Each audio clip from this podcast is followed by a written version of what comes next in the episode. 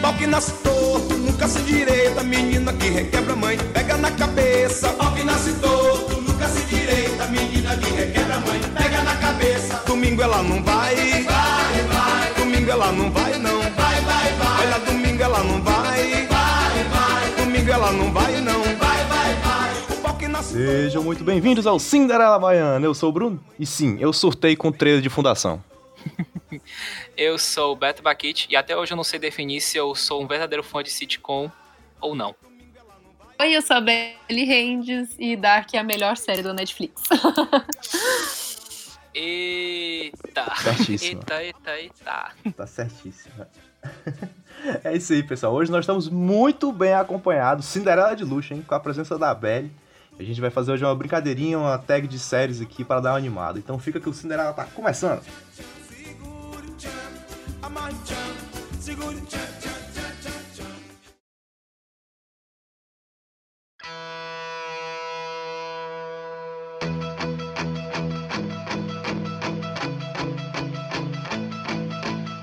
ó, antes da gente começar aqui, efetivamente, Belly, fala um pouquinho do teu trabalho, pessoal.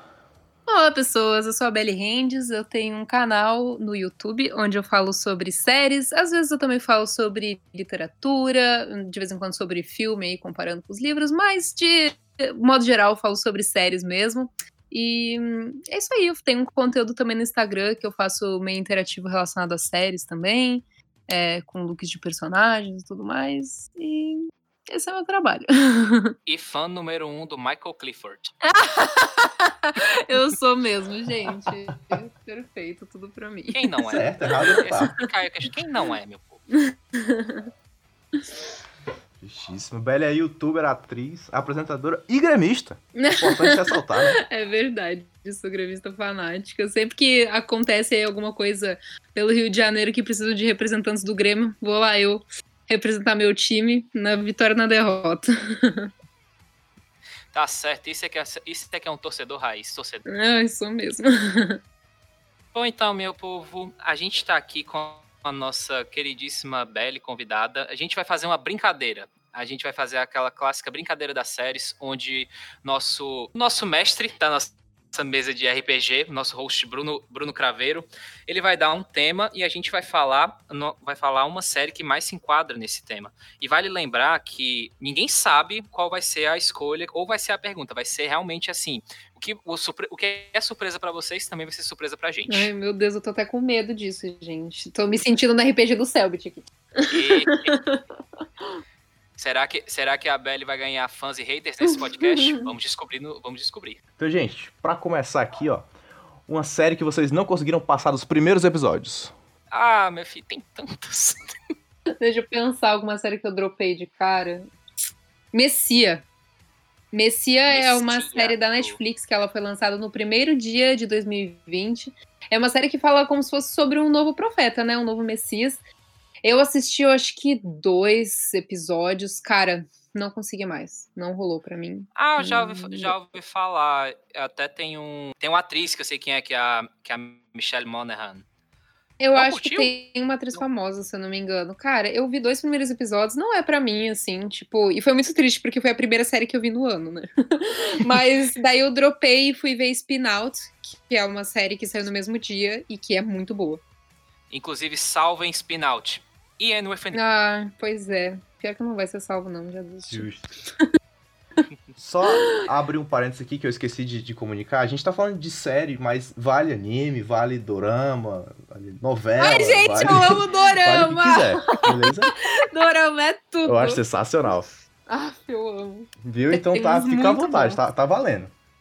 Ah, valendo. Bom, gente, ó, eu já posso, já posso, posso começar aqui com a bomba. Hum, Bom, eu vi, eu vi, eu vi, o, prim- eu vi o primeiro episódio com a minha namorada. Depois eu cheguei a ver, a ver o segundo depois em, depois em casa. E só que assim, olha, eu reconheço porque é uma série muito aclamada, mas não me desceu que eu estou falando, obviamente, de Game of Thrones. acontece. Que é isso? Acho que acontece. Acho que Beto Game of Thrones não é todo mundo que gosta. Ah, eu tenho amigos muito próximos que não gostam de Game of Thrones, sabe? Então... Cara, Tenho assim, até amigos que. Não.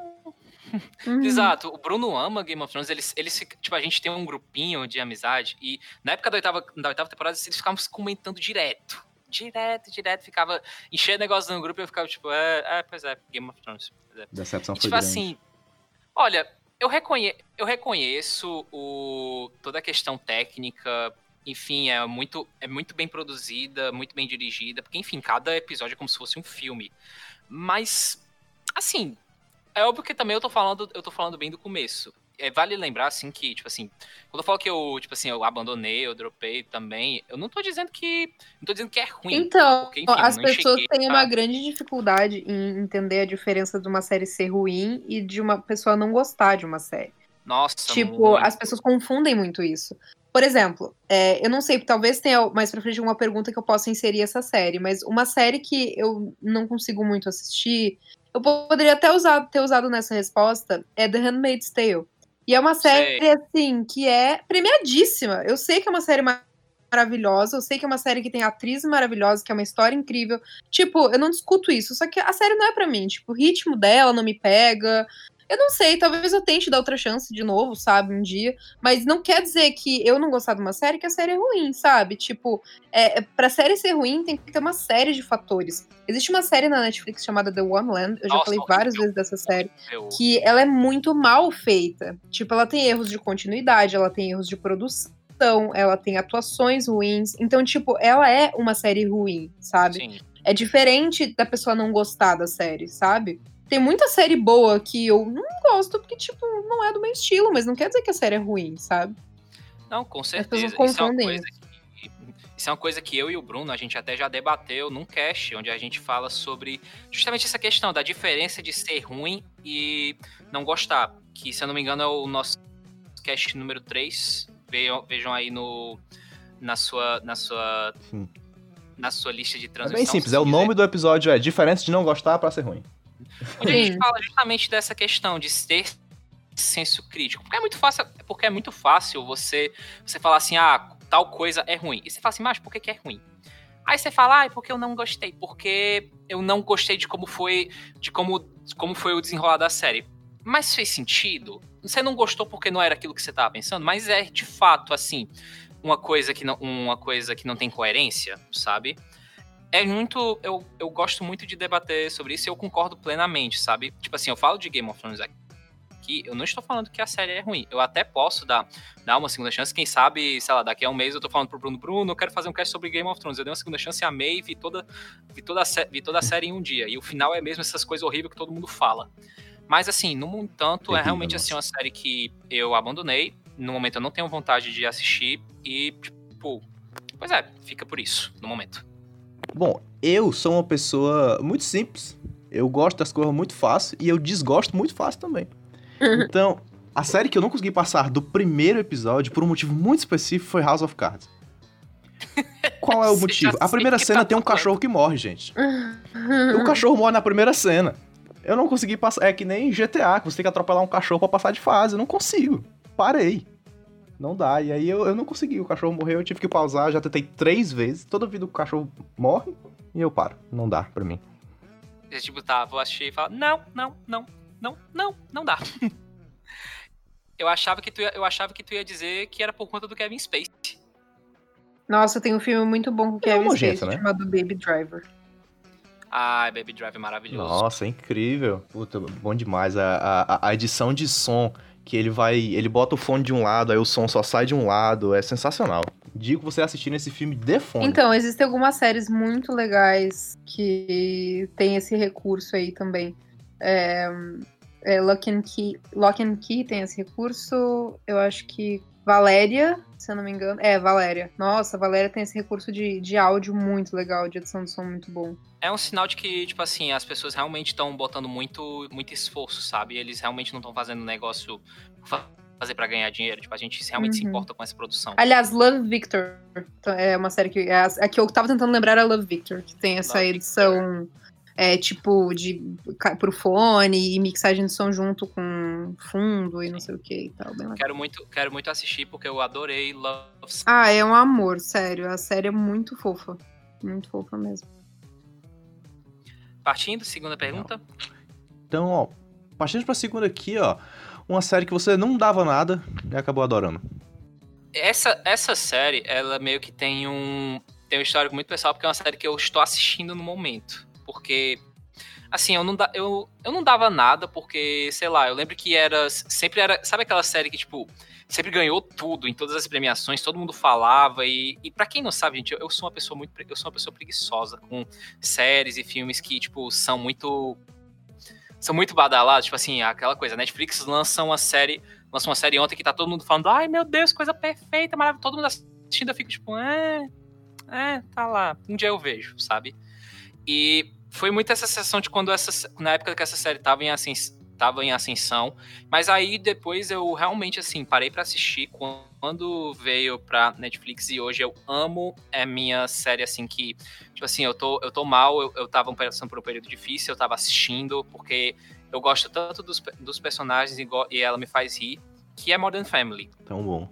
Tão bom que é, que é uma série é uma série de comédia muito premiada, muito aclamada e ela segue muito esse esse padrão que é tipo assim, ela é uma série que você você cresce com os personagens. Por ser uma série série muito longa e é justamente assim, você vê o desenvolvimento dessa dessa grande família que assim, você tem, você tem desde o, desde o idoso até o, até o bebê. E todos eles vão crescendo junto com você. E você, como se, tipo assim, pra quem assistiu pra, na época, eu fico achando fofo, eu acho fofo que é tipo assim, é como se a pessoa tivesse realmente assim, crescido com esses, com esses personagens, sabe? Tipo assim, eu imagino, eu imagino eu, se eu tivesse assistido, sei lá, na época que, tipo, em 2009, porque, tipo assim, uma das filhas dos, do uma das personagens, que é tipo a filha dos protagonistas, que ela é a Alex, interpretada. É a Sarah Hyland? Não, a Ariel Winter. Ah, tá. A Sarah Hyland tam, também é sensacional na série, mas a Ariel Winter, tipo, ela tem minha idade.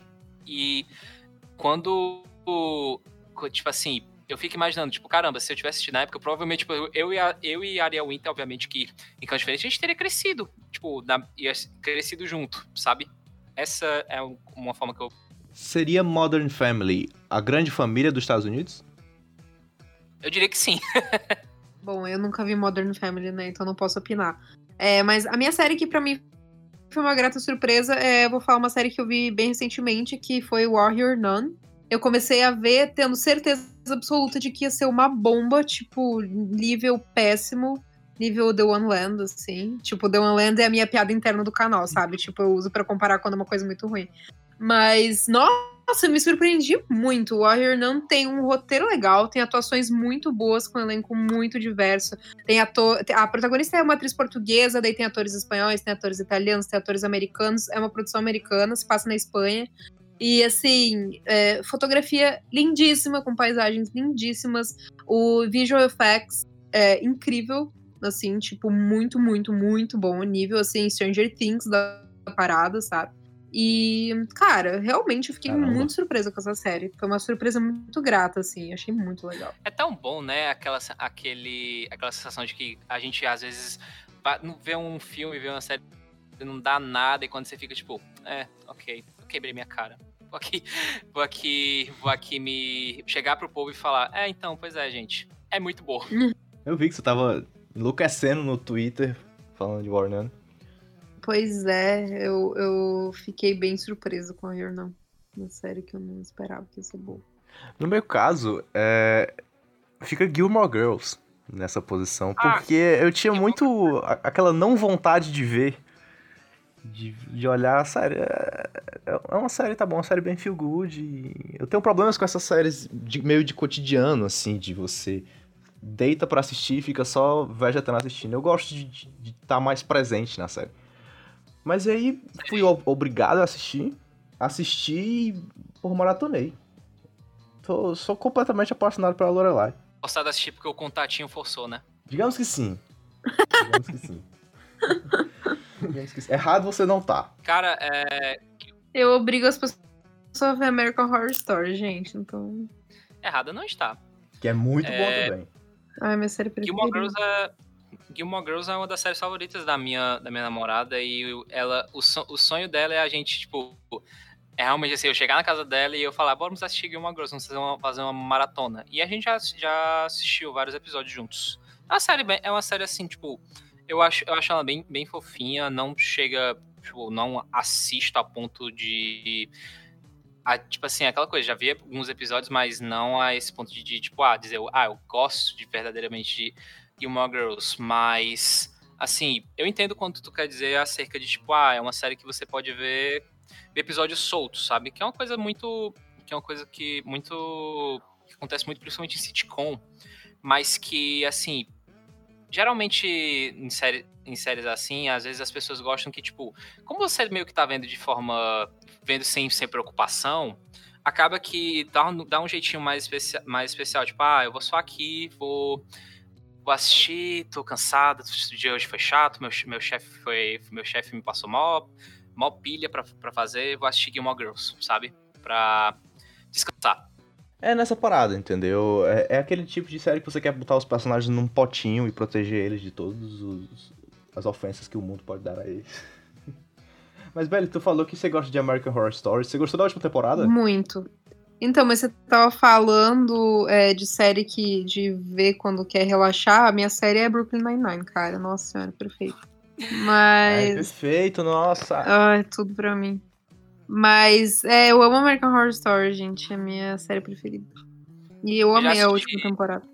Eu assisti a primeira temporada e eu ainda tenho. E eu, eu lembro que eu vi na época que tava. Eu vi na época que tava Netflix, a Netflix tirou. Aí eu, aí eu fiquei, tipo, negócio, um dia eu vou continuar a ver, ver American Horror Story, porque eu lembro que eu gostei muito. Tem agora na Globoplay e no Prime Video. Não tem mais desculpa pra não assistir American Horror Story.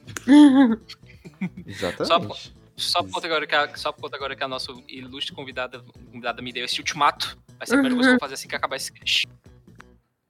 Foi um ultimato pra você ver. Agora, o legal de American Horror Story, só pra finalizar, é que você pode ver meio que temporadas separadas que tá tudo bem, você vai pegar a história. A primeira temporada de American Horror Story que eu assisti foi a Apocalypse. Aham. Uhum. Né? Nossa, mas daí você perdeu tudo, porque Apocalipse é a única que você tem que ter visto as outras. tipo, exatamente, mas é... aí foi. É, exatamente. Porque assim, American Horror Story, é, muita gente fala, ah, não importa a ordem. Tipo, é, eu acho que não importa a ordem, mas depende, sabe? Às vezes é, tem algumas temporadas que é importante ver antes de outras, sabe? Como, por exemplo, é importante você ver a primeira e a terceira antes de você ver. É, antes de você ver Apocalypse. Mas, por exemplo, é interessante também você ver é, a segunda antes de ver a quarta, ou a quarta. Se você ver a quarta primeiro e a segunda depois, fica interessante porque fica uma linha temporal, sabe? Mas, Sim. enfim, existem várias maneiras diferentes de você assistir American Horror Story. E eu acho que a série funciona muito porque ela é uma antologia, né? Então a história meio que não morre, né? Para mim, um grande problema das séries é quando as séries não sabem quando parar. E uma série, para mim, tem que ter no máximo, no máximo, cinco temporadas, assim, no máximo, estourando. Pra mim tem que ter três ou quatro no máximo. E... Alô, alô, Grey's Anatomy. E quando tem mais que isso. Não, mas assim, eu acho que. Eu não sei, Grey's Anatomy eu não assisto, né? Mas, por exemplo, sitcom eu não acho que entra nessa conta, sabe? Mas séries de drama mesmo, assim, é, eu acho que tem que ter um X de temporadas. E se passa disso, a série perde o sentido, sabe? Ela perde a história dela. Então, para mim, uma série boa tem que ter é, três, ou, três temporadas. para mim, série boa, três temporadas, três ou quatro. E é isso aí, é uma... sabe? Que daí você conta a história direito, não perde nada e acabou. Ou a menos que seja uma antologia, né? que vai mudando a cada temporada. É uma coisa bem frequente que eu tava observando, tipo, principalmente, tipo, recentemente foi anunciado que a, que a série, aquela é Diz que Amiga para, Amiga para Matar. Eu a, adoro. Da Linda Cardinelli e da Christine Applegate, que ela foi renovada pra terceira temporada e vai ser a última. E tava, eu sinto que realmente é eu sinto que realmente, assim, as pessoas. É realmente, assim, essa tendência, sabe? Tipo assim, não vamos passar. Tipo assim, é como se fosse um, dois. No terceiro a gente já fica, ok, terceiro ano com esses personagens, vamos, vamos ver, assim, o que, que, que vai dar, sabe? Porque, de fato, assim, é óbvio que uma. Óbvio que ele, os produtores, os diretores, eles estão preocupados em. Eles estão mais preocupados em ganhar dinheiro, em, a série ser, ser popular. Mas, da mesma forma, você for, principalmente como a Belle tava falando, você vai falar de uma série muito de, de drama, sem ser tipo uma sitcom. Quando você bota muita, muita temporada, você tem que ter uma consciência de, tipo assim, o que, que você, qual é a história que você quer contar? O que, que você tá querendo, tá querendo dizer? Porque a gente vê muitas, muitas séries, não só sitcom, que acaba, que acaba tipo, perdendo a linha, acaba tipo, você chega num ponto que você, o propósito às vezes vai embora e eles começam a vai contando um monte de história diferente. Sim, é, é complicado. Inclusive, eu concordo muito com a Bela nesse sentido de que tem que ter um. Tem que ter um certo prazo ali. Mas eu acho que sitcoms às vezes tem que ter também. Até porque The Office acabou na sétima temporada e o pessoal continuou aí. deu a, deu a merda que deu. Ah. Ai, The Office. O que, que fizeram com o meu The Office, gente? É como, é como o. Não sei se, o, se vocês são eu, eu sou muito fã do, do Donald Glover, do Childish Gambino. E ele fala que para tudo na, na vida que ele vai fazer, tipo, tem que ter meio que uma cláusula de morte. Tipo, por isso que sempre que ele vai fazer qualquer coisa, tipo, até na, na própria música ele fala que, tipo assim, ah, eu vou fazer tantos álbuns e depois eu vou acabar. É isso. Não, não adianta não adianta ficar enchendo saco, é tipo, ponto. Porque ele, se eu não me engano, ele disse que isso meio que torna mais, mais especial, porque você sabe que você vai ter que você vai apreciando, porque uma hora aquilo ali vai ter aquilo ali vai acabar, sabe? Falando então de séries com prazos de acabar, quais são as séries que vocês acham que poderiam voltar? Essas que foram canceladas ou que não chegaram a ser renovadas e você acha que poderiam voltar? Eu até já sei o que a Belly vai dizer. Tem algumas séries que que não tinham que ter acabado porque ainda não tinha uma conclusão, né? Por exemplo, um... é uma série que não, não teve conclusão, né? Que os fãs pedem muito para ter uma renovação. Eu acho que tinha que ter uma sequência. Eu acho que assim, tinha que ter uma temporada que os escritores, os roteiristas, os, enfim, produtores soubessem que ia ser a última, né? Porque a série foi ao ar e depois que ficaram sabendo que não ia ter mais uma temporada. Então, tipo, a terceira temporada não foi escrita para ser a última. Então, Sim. assim, eu acho que Anthony poderia ganhar pelo menos mais uma temporada para ser um desfecho, sabe? Para ter um fim da história. É... A gente tava, tinha falado antes de Spin-Out, pra mim é uma série que, assim, para mim ela teve um desfecho, sabe? Não é uma série que impossível, assim, de viver sem uma segunda temporada, mas eu gostaria de ver mais, porque é uma série que eu gostei muito, eu sou muito apaixonada por patinação no gelo, né? E uhum. outra série é. que eu acho que é, poderia ter continuado é Daybreak, que é uma série que eu gostei bastante, achei bem da hora, e não foi renovada, infelizmente. É a com o Matthew Broderick? É o que faz o. Curtindo a vida do O Ferris, Uhum, é. Você falou que gosta de patinação do gelo. Você já viu o Yuri on Ice? Sim, já vi. Eu fazia aula, né, de patinação. Parei por causa do meu joelho, mas vou voltar. Quer dizer, agora com essa pandemia não no tem futuro. como, né? Mas quem sabe. em algum momento, né? Uh... E tu, Beto? Cara, uma série que foi cancelada na, logo na primeira temporada, que virou tipo. Virou tipo um cult no, que todo que todo, todo mundo que todo mundo comenta e que eu amo, que é Freaks and Geeks. Eu gosto de do... Freaks and Geeks. Ah. Freaks and Geeks é muito bom. É com a Lida da Cardellini também, que nem. Exato. E não, é com É com tem, tem um tem um elenco sensacional. Você tem o James Franco, o Seth Rogen, o Jason Segel, você tem o você tem também o, o John Francis Daly, que quando quem diria que esse, que esse pivetinho depois ele ia crescer, ele ia virar o, roteir, os, o roteirista do, do Homem-Aranha de volta ao lar e de volta para casa. E assim, é uma série é uma série muito legal. Tipo assim, é realmente assim, quando eu, eu lembro que eu tava assistindo e aí me via uma forte me via um forte sentimento de tipo, cara, eu adoro esses personagens. Tipo, eu adoro a, eu adoro a Lindsay, eu adoro o Sam, eu adoro o, o Bill que é o personagem do, do Martin Starr, eles são muito engraçados. E, tipo assim, a série, a série ela, tem uma, ela tem uma história. É tipo assim, é muito o grande dilema da, da, da personagem da Lindsay, da Linda, interpretada pela Linda Cardellini, que ela era, ela era uma nerd e era aquela atleta de matemática do colégio. E até que chegou num ponto assim, tipo, ela, sei lá, como se fosse, tipo, eu já fiz meus 15 anos, estou revoltada com o mundo, eu quero agora sair, sair daqui, eu vou me rebelar. E é quando ela se encontra com os freaks, que são esse grupo da, da escola, que são, tipo, como se fosse os não vou dizer, não vou dizer tipo, os, os, vagabundos, mas são aqueles caras que, tipo, são tipo os descoladões, que são, tipo. É, sabe aquela galera do fundo? Uhum. Interpretados pelo. Que, com o James Franco, Jason Segel e companhia. E eles também, tipo, é óbvio que os, os, personagens, os personagens eles são, eles são bem, eles em momentos são bem babacas, mas eles são muito, mas eu, eu, eu gosto de acompanhar a história deles, principalmente a do a do personagem do Jason, do Jason Segel com a ambição dele de virar um músico. E eu acho chato de, tipo, de Freaks and Geeks porque ela terminou o diretorado, tipo, e ficou por isso. Eles, da mesma forma como Fanny, eles não estavam meio que. Eles contaram o último episódio, não era meio que para ser um negócio para encerrar. Eles estavam pretendendo fazer coisas do futuro e o problema mesmo foi as baixas, as baixas audiências e chegou só depois, com muito, muito tempo, que ela foi, vira, foi virando esse grande clássico.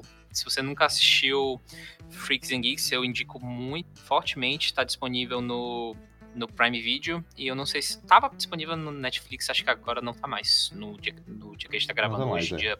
Se duvidar, rola um revival aí, viu? Qualquer hora seria meu sonho, sério. Eu lembro que uma vez estava tendo uma, tipo, eu não sei se era um sketch do SNL, que parece que o Seth Rogen, ele chegou, tipo, no Jude Apatow e no Paul Feig, e ele falou, por que, que vocês cancelaram Freak, Freaks and Geeks? Aquela série era minha vida. Eu amo, eu quero saber o que aconteceu com a Lindsay. Bom, pra mim, é, na mesma linha de pensamento da Bella, de que, mesmo às vezes uma série que teve um encerramento, mas a história que você tá vendo é tão boa que você quer continuar vendo. Eu me questiono se seria pedir demais uma terceira temporada de The End of the Fucking World. Ah, não, Deus me livre, eu não quero, não. É uma das minhas séries favoritas e eu acho que estragar a série. Pra mim, a série é perfeita nas suas duas temporadas. Tipo, ela tem início, meio e fim, ela tem. Ela é fechada, redonda. É, não, não gostaria mesmo de ver uma terceira temporada. É uma das minhas séries preferidas. Meu cachorro se chama James, por causa do James. E nunca ia querer ver uma terceira temporada, porque ia estragar a história pra mim. Temos aqui conflitos de fãs que no, grande. Não, gente, eu acho que assim, é uma série que tem um final perfeito, não tem que mexer, que nem querer fazer uma quarta temporada pra Dark. Tipo, a série terminou, sabe? Ela tem um bom final. Tipo, é, Spin Out, que eu comentei, ela tem um final, mas ela tem um final que é, fica aberto. Tipo, você não sabe se, é, se rola lá o negócio do campeonato. Não vou falar com detalhes para não dar spoilers, mas, tipo, tem coisas que ficam aberto que não tem resposta. The End of the Fucking World tem um final, tipo, perfeito, lindo, é poético, sabe? Eu não, não acho que tem uma terceira temporada. Aliás, eu dei graças a Deus quando eles disseram que a segunda ia ser a última, porque eu fiquei com medo. Não, eu também acho que ela tem um final. Do final ser, ser realmente bem poético, como tu falou. É, é uma série tão boa de assistir. Sabe? É um road trip, ali a, a sensação deles dois, ali é uma coisa tão confortável que eu fico, eu quero tanto mais. Mas eu, eu concordo é. que voltar seria. Então, pra seria. mim se tornou uma série, tipo, doce, assim, sabe? Tipo, que faz parte de mim e quando eu quiser ter uma sensação parecida, eu vou ter que reassistir ela, sabe? Mas eu dei graças a Deus que não estragaram essa série, porque eu amo ela muito. E, tipo, a HQ que ela foi baseada, ela termina onde termina a primeira temporada, né? Então uhum. eles, assim, desenvolveram essa segunda. E eu achei que tem um desenvolvimento muito legal. Eu gosto muito da segunda também. Sim. Bom, partindo pra próxima aqui, uma série que vocês não recomendariam para ninguém. Polêmica. Para mim, apesar de, de eu gostar bastante do começo, o final é tão complicado que Orange the New Black eu não digo ninguém que veja. Adoro o começo, acho incrível, assim, principalmente a segunda, terceira temporada ali, mas se perde tanto que eu fico, não, não nem entre nessa. Veja, tipo, vejo, vejo o começo e só isso, é tipo, essa, essa situação?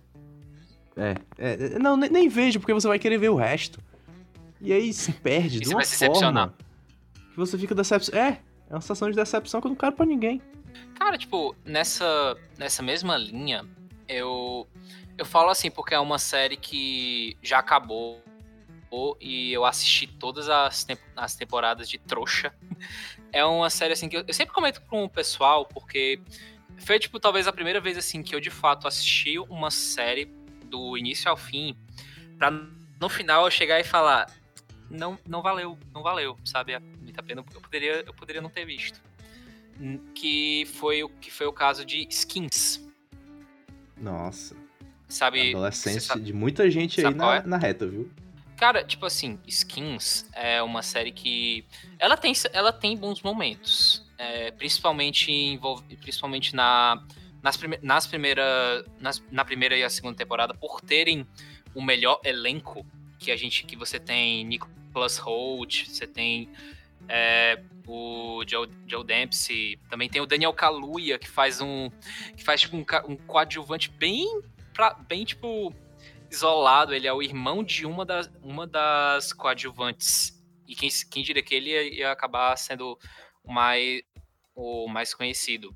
E assim, só que tipo, cara, é uma série muito, é uma série muito longa, muito pesada, que quanto mais, quanto mais o tempo, é aquela série que tipo assim, o começo é, o começo é a melhor parte. Tipo assim, as primeiras temporadas são, são muito boas, o resto só vai decaindo. A terceira geração então, que é a que é da quinta até a sexta temporada, velho, eu não lembro, não lembro quase o nome de ninguém, de tão esquecíveis que são. E assim, chega uma hora que você fica incomodado, sabe? Porque era uma coisa que eu tava comentando, eu ficava, eu vi essa série na época junto de uns amigos, e aí teve uma hora que, tipo, sei lá, tava na terceira temporada, eu falava, mano do céu, esse povo, esse povo não se cansa não de ir pra festa. Os caras, tipo, sei lá, velho, é todo dia eles usando uma droga diferente, eles, eles, eles ficando embriagados de uma forma diferente, eu fico, tipo, então já chega, vai, pula Que pra é outro. isso? E pior que, Que tipo, é isso, Beto? Esse é o sonho. E pior que, tipo assim, quando pula pra outra é pra contar uma coisa, uma história triste, porque é uma série de. É uma série de. Não é uma série de comédia, é uma série, tipo, de drama, mas que tem momentos engraçados, sendo que é realmente assim algo bem, tipo. Não. Apenas não. Uma série que eu não recomendo pra ninguém é uma série. ah, putz, de que país que é aquilo, velho? É, se chama Jin, J-I-N-N. Deixa eu ver de qual país que era. Da Jordânia. Então, Bem é, específico. é bem específico. É uma série que, assim, ó. ah, eu não recomendo porque, apesar dela ter lindas paisagens da Jordânia, tipo, realmente é- é- são bonitos os lugares lá, fiquei curiosa e tal.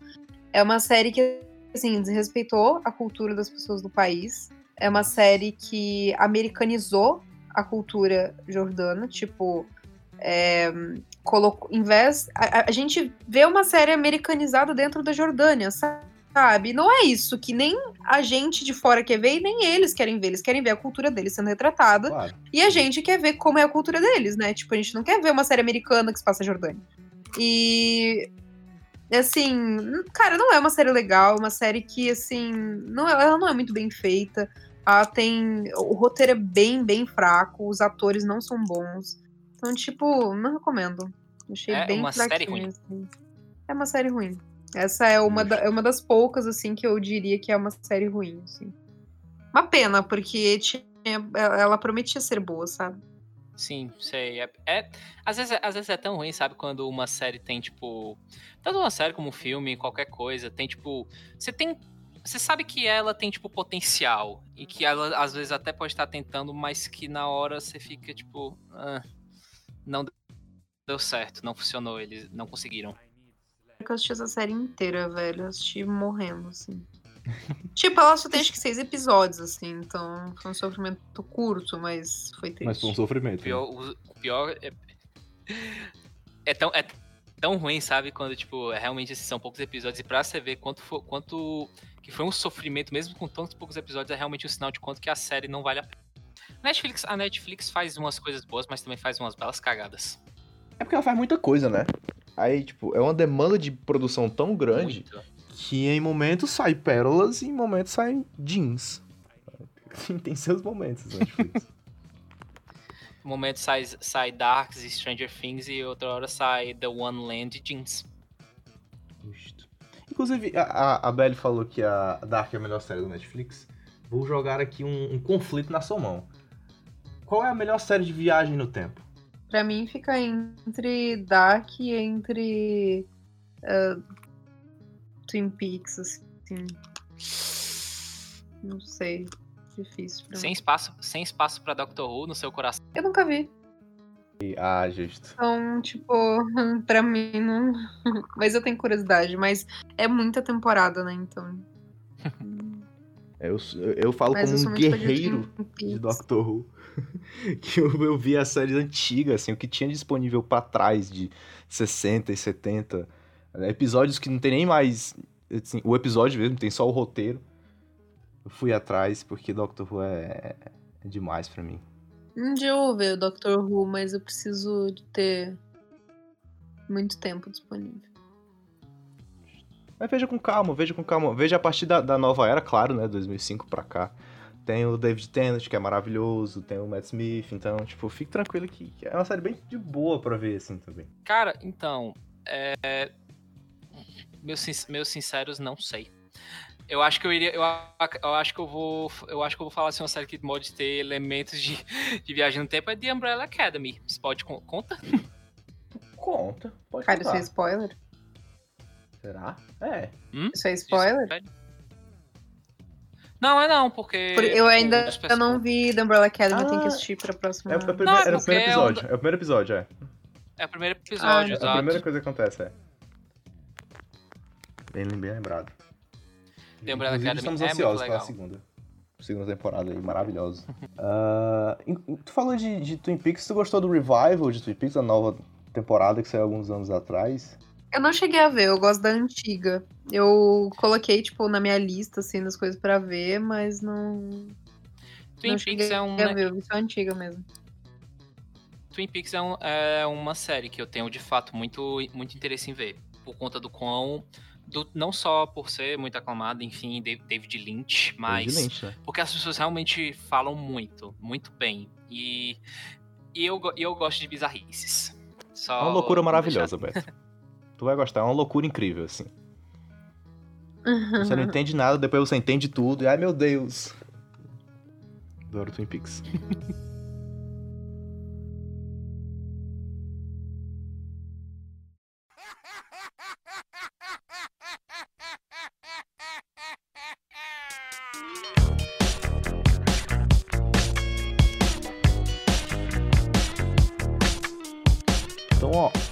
melhor reality pra acompanhar. Melhor reality. Eita.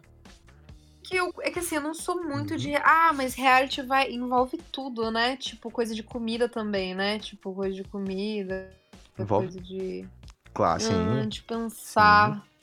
Tipo, falando de, de reality, assim, de. de Tá falando é, Masterchef. tipo, de vida mesmo das pessoas, assim, lifestyle, eu diria que The Circle é, é muito legal. Mas eu gosto do The Circle US. Eu não achei o Brasil tão legal quanto o US. E o França também não achei tão legal quanto o US. Mas, ah, cara, eu sou muito, muito fã de coisa de comida, né? Tipo, de assistir Hum. tudo que é Masterchef, de tudo que é país que vocês imaginam, velho. Adoro. E eu sei, eu amo muito. Eu não sei se conta como. Eu, eu acho que não é reality show isso, que tipo. Porque eu acho que daí é programa de variedades, acho que não entra em Ah, reality mas aqui show. conta, tá valendo. Porque eu gosto muito de Cupcake Wars. É... Ai, não, meu reality show preferido é o do Bud, gente. Cake Boss. Eu amo Cake Boss. Tipo, já assisti todos os Cake Boss do universo. Ah, o voz? Vocês não têm ideia, eu sou muito fã do, do coisa. E um outro programa que eu amei foi é, do Flores Lava. O chão é lava? Tá Era o chão é todo lava. mundo comentando Muito sobre, bom, esse, amei. sobre esse reality show. Nota Ah, 10. sim. Quer dizer, não nota 10, podia ser Tá melhor, mas eu gostei. Mas Cake Boss é muito maravilhoso. Eu só ficava triste quando os canais mudavam de passar o Cake Boss pro Kitchen Boss, que era ele cozinhando. Eu falo, não, Ah, cara, eu quero ver eu, quero eu a gosto de todos os programas do Bud, gente. Eu sou muito fã do Bud, juro. Tipo, se eu visse esse cara na rua, eu ia abraçar ele. Eu sou muito fã do Carlos Bertolazzi também. E, tipo, eu gostava quando ele apresentava o Hell's Kitchen Brasil, que eu adoro É Hell's muito Kitchen. bom, eu amo. Eu tenho que dizer que eu tenho um- uma, uma, Hell's, uma Hell's coisa pelo Kitchen Bud, é- assim, muito pela dublagem, na verdade. Porque quem dubla é o Wendell Bezerra, Ai, sim, o Wendell é, Ele é tudo, tudo. né? Aff, eu amo o Wendell, ele é demais. eu sou muito viciado em dublagem, senhor. Eu admiro muito o Wendell, tipo, ele é uma pessoa incrível, assim. E. Nossa, quando eu conheci o Wendell, eu chorei de emoção, gente. E foi muito engraçado. Foi assim, eu tava no YouTube Space, no evento dos Castro Brothers. Daí eu.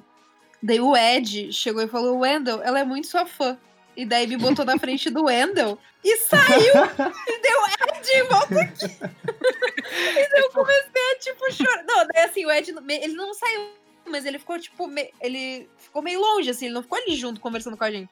E daí eu fiquei nervosa, assim, tipo, caiu uma lágrima de emoção. Tipo, eu, eu nunca fico nervosa de não saber o que falar, sabe? Tipo, eu falo de boa. Mas caiu uma lagriminha de emoção, assim. Que fofo.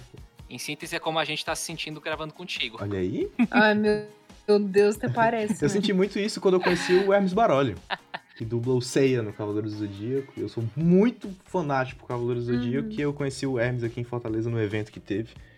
E era tipo. Tremendo. Não, Não, eu nunca, eu nunca, tipo, tive isso, assim, com conhecer ninguém, nem com o Jeromel, assim, tipo, eu não sou de travar, nem nada, eu converso, eu finjo que eu sou normal, pra, tipo, quem sabe eu não viro amiga da pessoa, entendeu?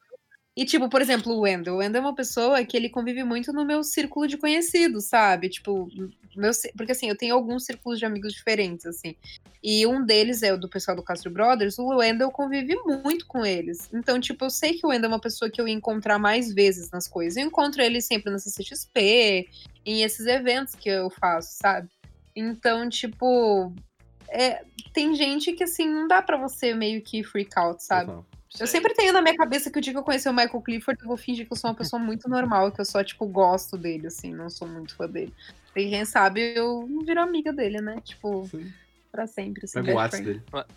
essa. Isso me lembra muito, é, só, pra, só pra fechar, teve um dia que foi engraçado que eu tava. Eu tava em São Paulo, tava, tava viajando pra, em São Paulo, eu tava no, tomando café da, da manhã no hotel. E aí eu lembro que, tipo assim, eu tava lá sentado com a minha, minha mãe, meu pai. Aí teve uma hora que, tipo, se chegou um cara e ele falou assim, tipo, ele me cutucou e ele pediu, me pediu o.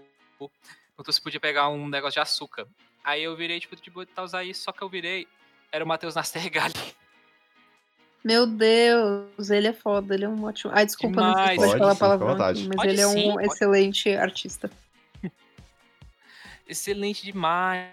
Eu, que- eu que, tipo, assistia, assisti o Alto da Compadecida, sei lá quantas mil vezes também, Ci- Cidade de Deus. Eu lembro que eu tava assistindo, na, na época, eu tava assistindo a série dele, do, do Zé do Caixão. E, tipo assim, eu lembro que eu vi aquilo e fiquei, tipo... Tá, tá, tá aqui, toma, tá aqui, pode pegar. E, tipo, ele... Pega e, todos os tipo, açúcar. Quer, quer mais? Pega todos. aqui. Exato. E, tipo, eu acho que ele, naquele momento, eu, eu tava tentando o máximo ser normal e ele tava, tipo, super de boa, tomando café, tipo, realmente assim, ó, cara, eu não sou. Eu não sou, eu sou só o cara normal que nem você. Tipo assim, igno- ignora se eu tava nos melhores filmes naciona- nacionais já feitos, sabe? E tá aí, no momento, interiormente eu estava, eu estava surdo. Justo. Surto válido. O meu reality não teria como não ser RuPaul's. Shantae, you stay. Sou muito apaixonado por RuPaul, gente, eu não consigo.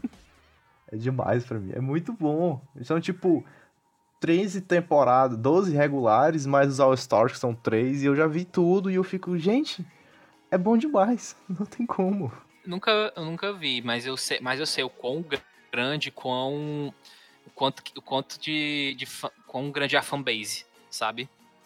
Cara, é, no meu caso, eu não sei dizer se é um se é um reality, mas assim, eu tava vendo até tipo o gênero na grandíssima Wikipedia, que é tipo reality television series. Tô falando de Extreme Makeover do do Ty Pennington, que ele é um ele é um arquiteto muito famoso que ele apresenta esse reality onde tipo você vê essa família que teve algum por alguma razão vai precis- precisa da reforma, seja sei lá, ele seja se escreve se escreve e tal ou aconteceu algum aciden- acidente, alguma coisa, precisam fazer essa reforma e o objetivo o objetivo é tipo assim, eles vão fazer a reforma da casa em sete dias e é todo, tipo, um grande evento por trás disso. E eu lembro que, tipo, eu via sempre na hora do almoço, eu sempre ficava muito empolgado, porque eu adorava ver os modelos de casas que eles faziam, porque, tipo, era muito legal, tipo...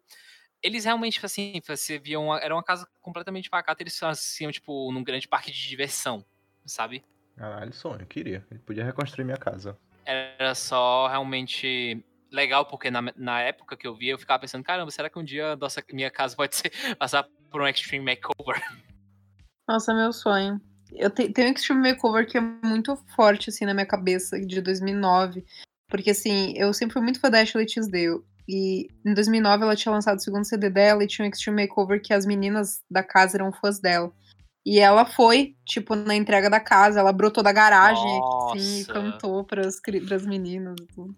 Sensacional. Vai ter o Brasil, inclusive, né? Não sei se já saiu, mas eu ouvi falar que ia ter o Brasil, Extreme Makeover Brasil. Ia ser até o Otávio Mesquita, que, Otávio Costa, Otaviano Costa, Ah. que ia apresentar. Rapaz, aqui de Shrek Extreme Makeover que eu sei é só o lado oscilado, Luciano Huck. Ai, pois é. Mas então, ó.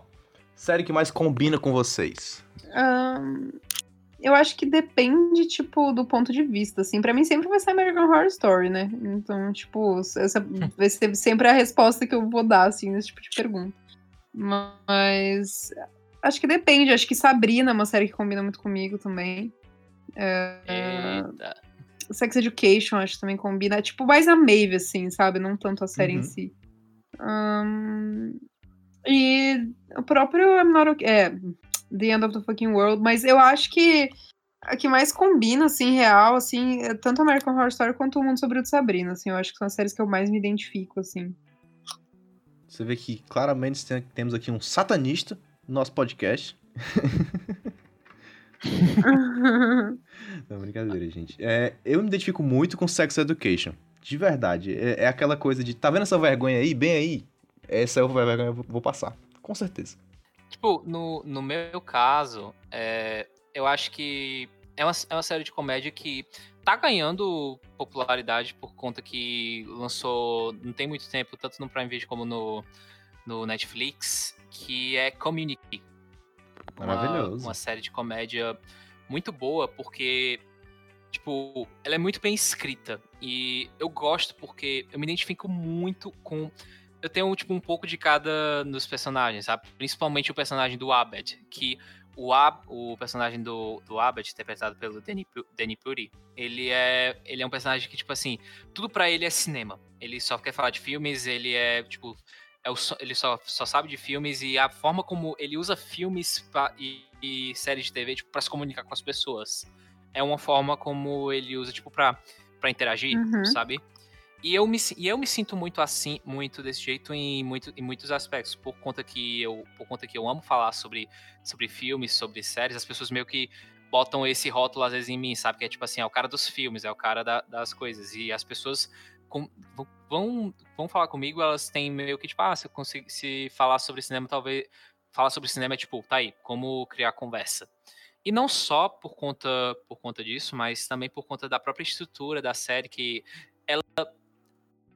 Pra quem não viu, não vou, não quero dar spoiler, mas como a gente tem uns episódios muito temáticos muito especiais que é uma coisa que eu me identifico muito, vamos assim dizer. Quem assistiu, quem assistiu sabe, quem ainda não assistiu, assista, super recomendo. Justíssimo. Gente, uma, uma obra que falta virar série. Uma obra que podia ter uma série baseada nela. Cara, uma série que eu queria muito ver ser feita é uma série do Guia do Mochileiro das Galáxias. Tipo, existe. Existe um filme, né, que é bem legal, mas, tipo, eu queria muito ver uma série. Eu acho que poderia ser feito algo incrível, assim, disso. E tem outras coisas, assim, por exemplo, Inspeção do Josh Malerman é um livro que daria uma baita de uma série incrível. É, Não sei o que mais, estou aqui olhando para meus livros, tentando pensar. Ah, é... nossa, a saga mediadora da Meg Abbott, o sonho da minha Hum. vida é ter uma série da Netflix de A Mediadora, ia ser incrível.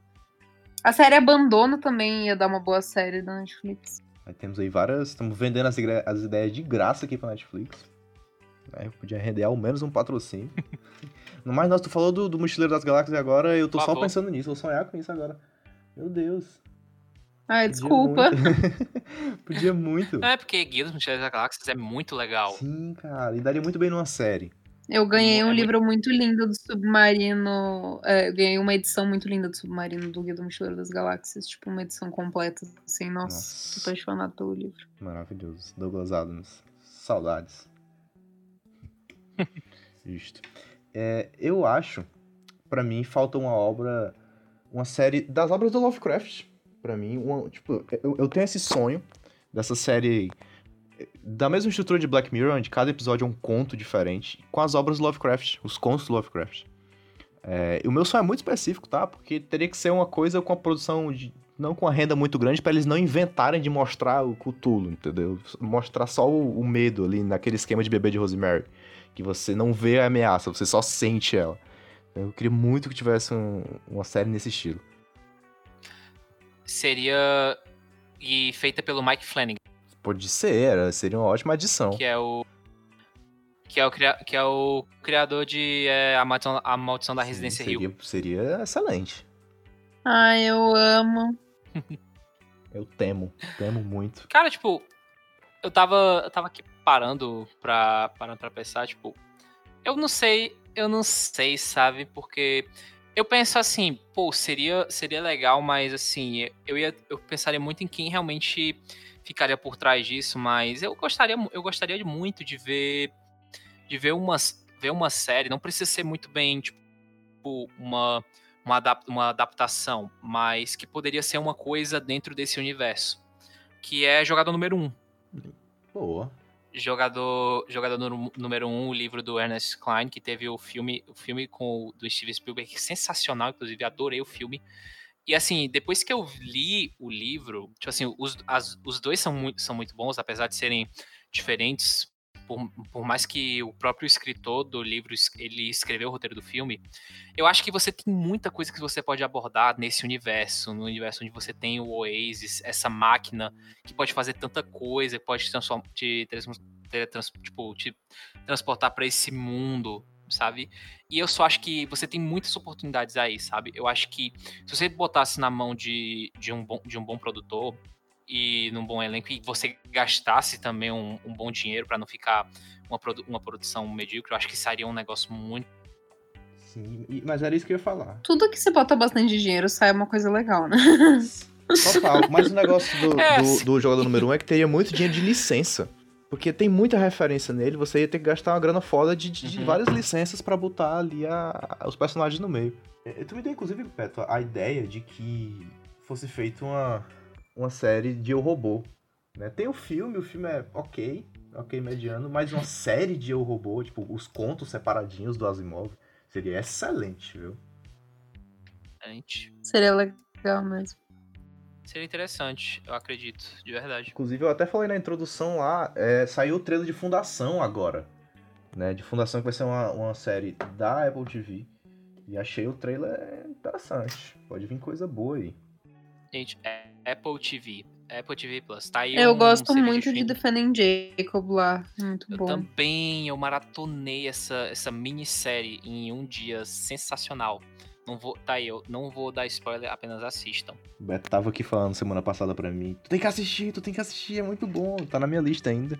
Logo depois de terminar Hollywood, ela será a próxima. e, gente, pra fechar aqui, encerrar o cast, uma série para indicar. Oxe, já indiquei tanta é. série. uh, pode falar aí vocês primeiro. Vou, vou dar uma roubadinha aqui. Falei que podia anime, vou, vou falar de Promised Neverland. Saiu mais ou menos um ano atrás, só tem uma temporada disponível no Crunchyroll, mas é maravilhosa. Eu não sei nem o que eu posso falar para não dar spoiler aqui, mas é basicamente um lar de, de, de crianças, um orfanato, onde acontecem coisas misteriosas, vamos dizer assim maravilhoso.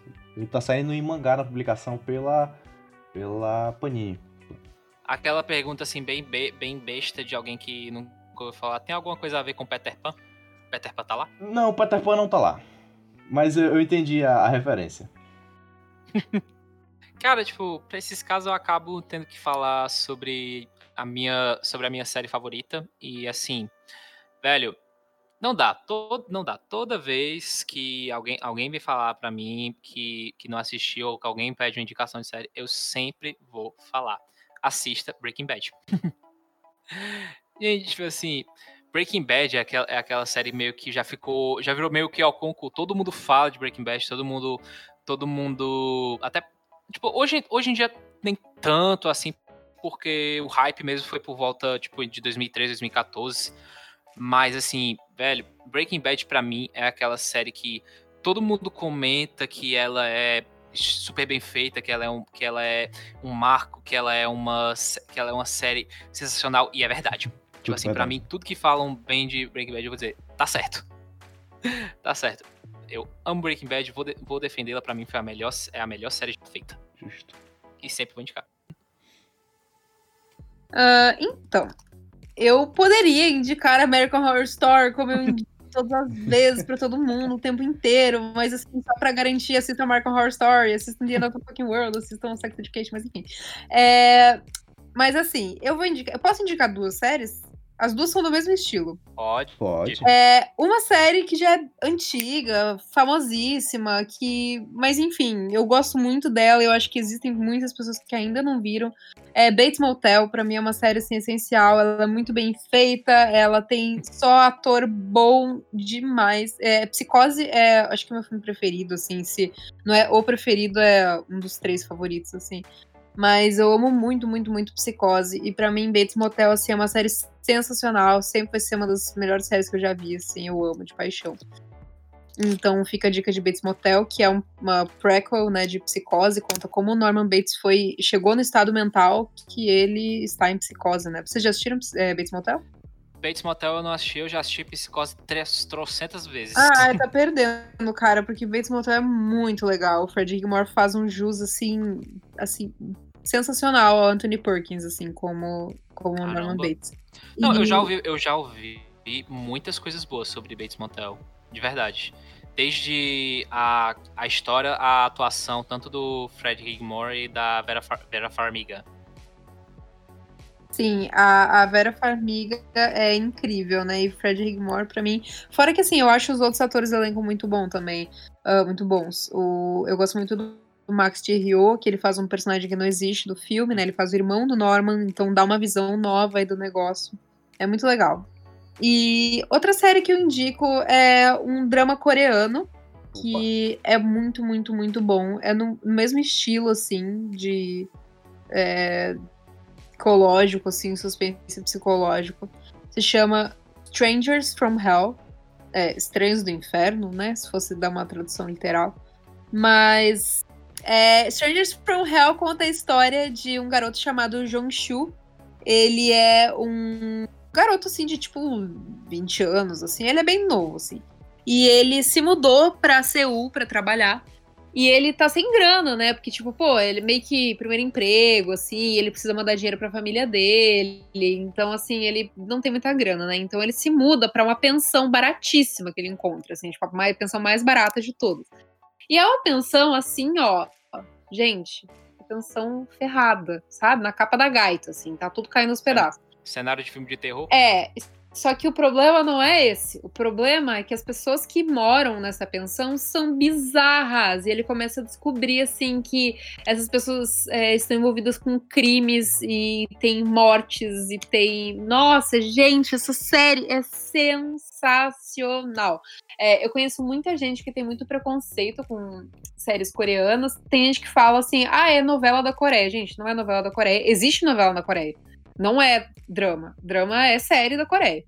E. Porque existe novela da Coreia, que tem cento e tantos episódios e tudo mais. Esses dramas da Coreia tem, tipo, 8, 10, 15 episódios. É que nem séries, tipo, ocidentais, sabe? Uhum. E. Strangers. E assim, existem vários tipos, né, de séries coreanas, né? Existem séries de romance, séries de comédia romântica, assim como existem várias séries americanas, né? Mas assim, o, o os coreanos têm um talento pro suspense que é surreal, assim, sabe? Quem assistiu Parasita sabe, né? Poxa. E, cara, Strangers from Hell é uma série sensacional, cara. Eu fiquei assim de boca aberta quando eu vi. Ela tem um final muito complexo, ela tem um desenvolvimento muito complexo. É uma história muito, muito boa. Ela tem 16 capítulos, eu assisti os. É 16 ou é 10? Agora eu não lembro, mas. Ah, não, são 10, são 10 episódios. São 10 episódios de uma hora e eu assisti os 10 numa, num dia só. Eu, tava, eu parei pra pensar se era 16 porque eu lembro de ter assistido tudo num dia só, então 16 é meio difícil. Mas. São 10. Cara, é sensacional. tô falando assim, com todo o meu coração, porque essa série é muito boa mesmo. Fica a dica, vocês vão gostar. Ó, de verdade, eu fiquei interessado. Eu também, eu Gente, eu é muito boa. Pode, tipo, sair desse podcast e assistir um episódio que vocês não vão se arrepender. É muito boa. Eu me surpreendi muito, sabe? Me surpreendi muito. Tem outros dramas muito bons, assim. É, Extracurricular é um drama original da Netflix que é muito bom. É, é, tem um drama que eu gosto muito que é de comédia romântica que se chama Romances a Bonus Book, que é um garoto, tipo um homem, né? Ele tem 30 anos. É, ele tava. Ele é dono de uma editora. Ele é editor-chefe, né? De uma editora, e daí ele era apaixonado por uma amiga dele de infância, ela se separa do casamento, daí a história é toda bonitinha, tipo, dele tentando conquistar ela e tal. É, tem outra que é com esse mesmo ator que faz Romances a Bonus Book, que se chama W, que ele é um personagem de uma HQ e ele toma vida, sabe? Tipo, o universo que ele vive da HQ toma vida, vira um universo real. Cara, muito legal também. Coração, mas coração essa de tinta. mas essa W não tem na Netflix, essa W só tem na plataforma Viki, que é uma plataforma para ver dorama e coisas asiáticas. Mas Strangers from Hell tem na Netflix, fica a dica, essa série é maravilhosa. E aí desenterramos aqui várias obras sul-coreanas, sensacional, viu? Desenterramos nada, porque elas são recentes. É, não, assim, é, é. Não, tipo, é, eu tava eu tava comentando aqui, não sei se não sei se cheguei a comentar, mas tipo assim, a, a minha namorada ela é a, ela é a louca dos doramas. Ela ela vê ela tipo assim, eu é literalmente eu, che- eu chego lá, ela tá vendo ela tá vendo dorama e às vezes eu quando eu, eu saio, ela literalmente fala: "Ah, bora ver o quê? Tu quer ver o quê?" Ela quero ver dorama. Tipo, ela tava muito viciada no, no Rei Eterno. Ai, eu amo essa série. Fala de viagem no tempo também. Exato. Olha. E, tipo assim, eu até, eu até vi com ela um episódio daquela é Pra Sempre Carmélia. É, esse- é assim que se fala? Esse eu nunca assisti, eu acho que é pra sempre Camélia. Não tenho Camélia. certeza. É, mas eu não tenho certeza. Achei, achei bem, bem interessante, de verdade. E, agora, e ela também tá assistindo Goblin. Ai, sim, Goblin é tipo, para os fãs de Dorama, é a melhor, o melhor Dorama de todos, assim. Não sei se eu concordo, mas é super interessante. Ah, eu vou sair daqui um, um, um dorameiro agora. Tô com várias vontades agora, ai senhor. Gente, pior é que assim, é, Dorama tem. É, é, é um, todo um universo, assim, sabe? E as histórias são muito boas, assim. Então, tipo. É, é, é um novo universo, assim. Que eu, quando eu descobri drama, e eu fico muito chateada que as pessoas têm muito preconceito, sabe? E assim, gente é de cinema, sabe? Tipo, Uhum. tem muito preconceito, muito preconceito mesmo, assim, sabe? Eu fico bem chateada. Ainda que Parasita abriu umas portas, né? Eu então eu fico feliz. Não, é realmente. Eu nunca é tive realmente, preconceito. Meu problema sempre foi que, tipo, é, eu não sabia muito por onde começar, sabe? E Sim. daí eu ficava tipo, putz, é, não sei se aqui no Brasil tem drama assim quente pra eu poder fazer um vídeo mais quente e tal. Eu falei, quer saber? Eu vou começar por um que eu me interesso, daí se eu gostar eu faço vídeo, daí eu vou fazendo, né? Cara, eu amei, assim. O primeiro que eu assisti foi Romances a Bonus Book. Daí me apaixonei pelo Lee Jong-suk e agora eu não, supero ele nunca mais na minha vida.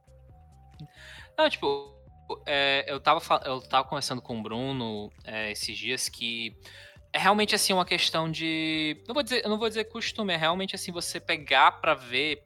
pe- Pegar pra ver, sabe? Tipo, eu tava comentando com ele que eu nunca fui. Eu nunca era muito de ver animes. Até que eu simplesmente eu falei, não, eu vou começar a assistir e eu peguei pra ver Full Metal Alchemist. E aí eu, eu ainda estou assistindo Incrível. Full Metal Alchemist, que tipo, esse, esse papo foi bem recente. E depois disso eu falei, macho, eu quero, macho, eu quero, eu quero ler o mangá, eu quero, eu quero ver, eu quero ver mais. Como é que eu faço? Tipo assim, hoje em É um dia, se eu, eu entro volta. no meu Netflix, tá? A primeira coisa que aparece é tipo assim, é, aparece a indicação de animes pra ver. Então, pois é, agora o meu, minha Netflix é só drama coreano, né? Mas assim, pra mim não interfere muito porque é muito raro eu ver indicação na Netflix, né? Tipo, eu vejo a série que eu preciso ver, né? Tipo, eu tipo, vejo a série que vai lançar, a série que acabou de lançar, ou uma, tipo, eu entro na Netflix já sabendo o que eu quero ver, sabe? Não, Ah, não vou muito na, na dica da Netflix, então pra mim não faz muita diferença o algoritmo da Netflix. A Bela é aquelas pessoas que 4 horas da manhã ela vê a, ela- a série, a série estrela ela já tá lá assistindo pra fazer roteiro. Não, não sou não. Nunca fui. Tipo, se a Netflix não me se a Netflix não me libera a série antes, porque dependendo da série, a Netflix manda a série antes, né? Dependendo da série. Não é toda série que eles conseguem mandar antes. Por exemplo, Dark eles mandaram antes. É, Expresso da Manhã eu tenho ela toda também aqui, só que eu tô assistindo junto conforme eu vou fazendo os vídeos, né? Mas, Uhum. assim, é, se a Netflix não libera antes, eu acordo normal. Tipo, assisto quando eu acordo, tipo, 10 e pouco da manhã, assim, não, não- Nunca fiquei na minha vida acordada pra ver uma série. Nunca. Nem acordada e nem acordei às quatro da manhã, nunca. As pessoas têm essa imagem que, tipo, eu acordo muito cedo para ver, mas não. Eu Então, odeio mal- acordar foi cedo. minha. É, não, eu odeio acordar cedo. Então, tipo. Porque eu durmo Dois. muito tarde, eu sou uma pessoa muito noturna. Então, tipo, as minhas horas de sono, elas não são reguladas normal, assim. Tipo, eu não vou dormir 10 da noite e acordo às 6 da manhã. Eu vou dormir, tipo, 3 da manhã daí eu acordo às 10. Tipo, eu durmo a mesma quantidade de horas que uma pessoa que dorme cedo e acorda cedo. Só que, tipo, eu durmo mais tarde, né? E daí eu acordo mais tarde. Tô ligado. É, nem com nem com American Horror Story? Não. Ah, isso acontece? American Horror Story não é lançado de madrugada, né? American Horror Story é, É. lançado à noite. Então, tipo, ela é lançada à noite. Chega à noite aqui no. Brasil, meia-noite. E lá na gringa é tipo 8 da noite, tipo, por aí. assim. É, é meio bizarro, eu ia falar que é, é meio bizarro essa questão de preconceito, né? Que vocês tinham falado que muita gente da. Até especializado mesmo tem esse preconceito contra dorama e contra as séries sul-coreanas. É meio bizarro, né? Porque o o brasileiro ele é meio acostumado a ler legendas, né? Por que, que a, a. De onde vem teria que ser tão. tão. que gera esse preconceito? É meio bizarro, assim, pensar nisso. Sim, eu acho bizarro porque as pessoas, tipo, existe uma série muito boa chamada Love 101, que ela é turca. E eu indiquei pra várias pessoas. E eu tive várias amigas que falaram: "Ah, eu não tô conseguindo por causa da língua". Daí eu, tipo, mano, você tá lendo a legenda igual, é. velho. Tipo, que diferença faz? Hum. Eu, assim, série em inglês e série em espanhol, eu não leio legenda, né? Tipo, eu assisto ela original. Mas eu não me incomodo nem um pouco de ler legenda, sabe? E pra mim não me importa que língua que tá sendo falada, sabe? E assim, eu acho que Dark é uma série que veio pra desmistificar muito isso, sabe? Porque as pessoas leem legenda vendo Dark. Então, e alemão é uma língua bem diferente, né? Então, eu acho que Dark ajudou bastante nesse ponto, assim. Mas é foda porque o brasileiro sofre preconceito pelo, no cinema mundial. O brasileiro tem preconceito com o próprio cinema e ainda tem preconceito Sim. com o cinema asiático, tipo, sabe? Claro que assim, se você vai comparar uma novela coreana, ela vai ser nível de novela Brasil, ai, porque é novela. Mas se você vai comparar uma série coreana, cara, a série coreana tem produção de Hollywood, são produções muito boas, muito boas. Sim, é uma pena, porque a gente acaba restringindo muito a visão e perdendo muito ótimas obras que poderiam vir pra cá. E é uma Sim. pena, realmente. Tu, tu vê alguma produção brasileira que possa levar essa cultura nossa pra fora? Que esteja acontecendo agora? Cara, a coisa mais linda. Pra mim é tipo melhor produção nacional da Netflix, perfeita. Eu vejo que ela tem muita aceitação lá fora. Ela fala assim de um Rio de Janeiro que a gente gostaria que tivesse sido, né? Tipo nos anos 60. E faz as pessoas terem vontade, né, de viver o Brasil, Sim. assim, sabe? Ela, a coisa mais linda pinta um Brasil tão bonito que, tipo, a gente sabe que o Brasil poderia ser isso, sabe? Mas é claro que a gente também não fala pros gringos que não é exatamente assim, né? A gente finge que é. E assim, é, cara, pra mim, coisa mais linda é uma série fantástica, assim. As atrizes são excelentes, o roteiro é maravilhoso, o figurino é lindíssimo, impecável, maravilhoso. E o roteiro é legal. Pra mim é uma série que, assim, pinta o Brasil de uma forma bonita, de uma forma que tem que ser pintada, de uma forma que estimula as pessoas a querer conhecer o Brasil. É, eu adoro essa série, adoro, adoro, adoro de coração, assim, para mim é a cara do Brasil é a coisa mais linda, e pra mim é a, a série que o, mundo tinha que conhecer o Brasil através dela, sabe? Assim espero, de verdade. Eu gosto muito de linda. Sintonia também, eu acho uma série muito legal, mas o Brasil já tem um histórico muito grande de produzir é, é, cinema de um modo geral com com relação a, a comunidades, né, e tudo mais, favelas, né, e tal. É, e eu acho também muito enriquecedor, né, tanto que eu gosto muito de sintonia. Mas como a gente já tem tanto isso no mercado, né, eu acho coisa mais linda uma coisa que no momento acrescenta mais, assim, ao Brasil, sabe? Porque é diferente e é um jeito que, assim, é, é- é uma utopia quase, né? E, tipo, faz as pessoas, assim, achar, brilhar o olho pro Brasil, assim. O Rio de Janeiro é retratado de uma forma muito linda, assim, com cores lindas e, enfim. O Rio de Janeiro é muito bonito, mas é muito sofrido, coitado.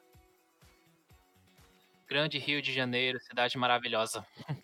Esse potencial que você fala de ser uma- um, um conteúdo um pouco divergente do que já, é, já foi batido tantas vezes, eu via muito em 3%. Por ser meio que uma ficção, uma coisa meio bem fora da curva do que o Brasil produz, mas infelizmente não deu. É uma pena, eu gostava. Achei que tinha potencial. Eu nunca assisti 3%. É, assisti a nunca primeira temporada. me interessei e... pelo tema, sabe? Uhum. É, digamos que tinha tanto potencial. Quando você fala, quando você fala que uma coisa assim tinha tanto potencial, você já bate assim a bad, sabe? Porra, A velho. É, Ok. tem muita série que tem muito potencial que é desperdiçado, né? Existe uma série chamada Spectros que, tipo, tinha muito potencial e foi desperdiçado, assim, tipo. Spectros é de, é de, é de onde? Da Netflix? É uma série brasileira da Netflix que ela foi escrita por um americano, então, tipo, todas as falas parecem muito artificiais na boca dos atores. Hum, E, enfim.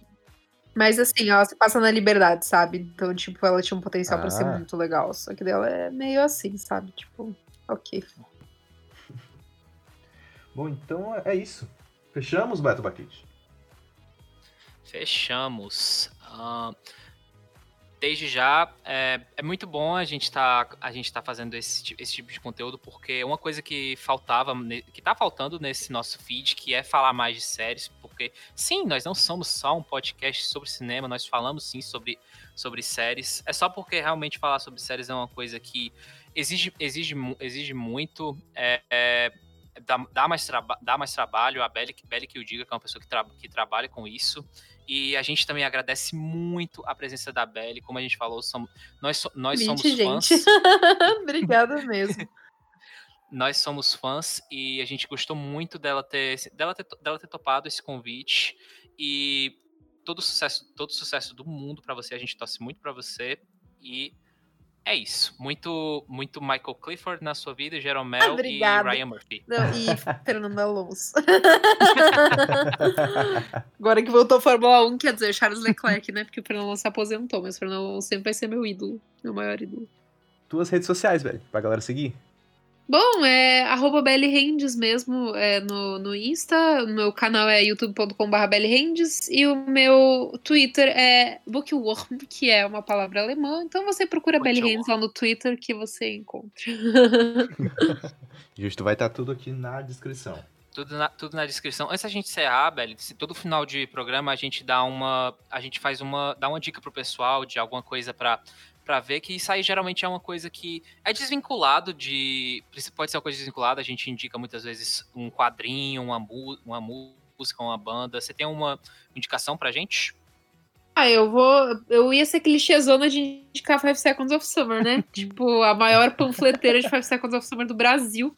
Tipo, eu sempre indico Five Sós. Eu participei de um vídeo do canal Riff, né? Daí eu fiz questão de falar que eu tava ouvindo uma música de Five Sós, né? Bom, se seus é, seguidores nunca ouviram é, Five Sós, fica a dica, porque é uma Five Seconds of Summer, né? É uma banda muito legal. Eles têm vários estilos musicais, né? Porque eles começaram a carreira muito jovens, então eles começaram como uma banda pop punk, daí foi evoluindo musicalmente. Então eles e eles todos eles cantam na banda, né? Então é uma banda que traz é, vários estilos de voz mesmo, assim, né? Confesso que as minhas músicas preferidas são as cantadas pelo Michael mesmo. Eu tenho uma playlist do Spotify só de músicas que ele canta. e, mas eu gostaria de recomendar também o Youngblood, que o Youngblood é um artista que eu admiro Incrível, muito, acho ele sensacional. Ele é muito autêntico, ele tem discursos muito importantes. Eu amo muito ele de verdade, assim. Então fica a dica do Youngblood. Ele é um excelente cantor, muito fofo. Você, meu querido Bruno, alguma indicação para os nossos queridos é, ouvintes, na verdade? Já que nós estamos na música, eu vou, vou bater numa tecla. É, se ela é panfleteira de Five Seconds of Summer, eu sou panfleteira de Arctic Monkeys. Sério, todo dia Eu que tu era de Arctic Monkeys. Roses. Hum, Também, mas Arctic Monkeys é, é a banda mais ouvida faz sete anos, cara, no Spotify, não tem como. fica a, a indicação, né, mais que batida, mas fica a indicação. E fica a indicação do último álbum deles, que todo mundo não gosta, mas se você escutar pelo menos duas, três vezes, como eu fiz, você vai partir pra gostar. É maravilhoso, Arctic Monkeys. E fica a indicação, eu aqui batendo na tecla do Otaku Fedido, fica a indicação de Soul Eater. E vai chegar na Crunchyroll nos próximos meses. Então vai ficar fácil de ver e Soul Eater é maravilhoso. E tu, Beto? Bom, a minha indicação é um pouco assim da, do mundo da juntar um pouco do mundo da música e também do mundo dos quadrinhos, que assim, vocês vão entender, eu vou indicar tanto a série como o quadrinho de The Umbrella Academy. Porque que que, o que que tem a ver com música com isso? Porque o criador da porra toda é o Gerard Way. Incrível, maravilhoso. Incrível. Nós íamos sofrer. Quer dizer, nós eu tô falando de mim, né? Não sei se você se inclui no saco de batata aí, Também. mas assim, emo sofre, né? Pelo amor de Deus, a gente ia voltar a banda lá, cantar os negócios, daí me começa coronavírus, mas que ódio, Jesus Cristo. Um dia volta, um dia vai acontecer esse retorno, pelo amor de Deus. Ah, Pois é, além de, além de músico sensacional, ele realmente tá, ele se mostrou ser um ótimo contador de história. Eu adoro The Umbrella Academy, é muito divertido e muito, e muito legal de verdade, sabe? Porque ela tem um, ela tem um, um toque muito especial, sabe? Pra essa, essa temática assim de super-herói. Porque não é bem, não é bem super-herói da mesma forma como você tem esse, esse, grande, esse grande grupo de, de justiceiros, vamos assim dizer. aham. Fica, aí, fica aí a dica. Tanto, da, o, tanto o quadrinho como a série. Legal. Sim. Sim, Lembrando que tem brasileiro na jogada, viu? Gabriel Bal, desenhista. Grande Gabriel Bagra, Fábio, amo muito vocês. Então é isso, meu povo. Sigam a gente nas redes sociais, na descrição. Sigam, sigam a Bela e acompanhem, vocês não vão se arrepender. Fiquem em casa, bebam água, não escutem o nosso presidente, como sempre, uma dica, uma dica muito. Uma dica que sempre se repete aqui e a gente bate nessa tecla. e é isso, gente. Abraço, até semana que vem. Tchau, Semana que vem. gente.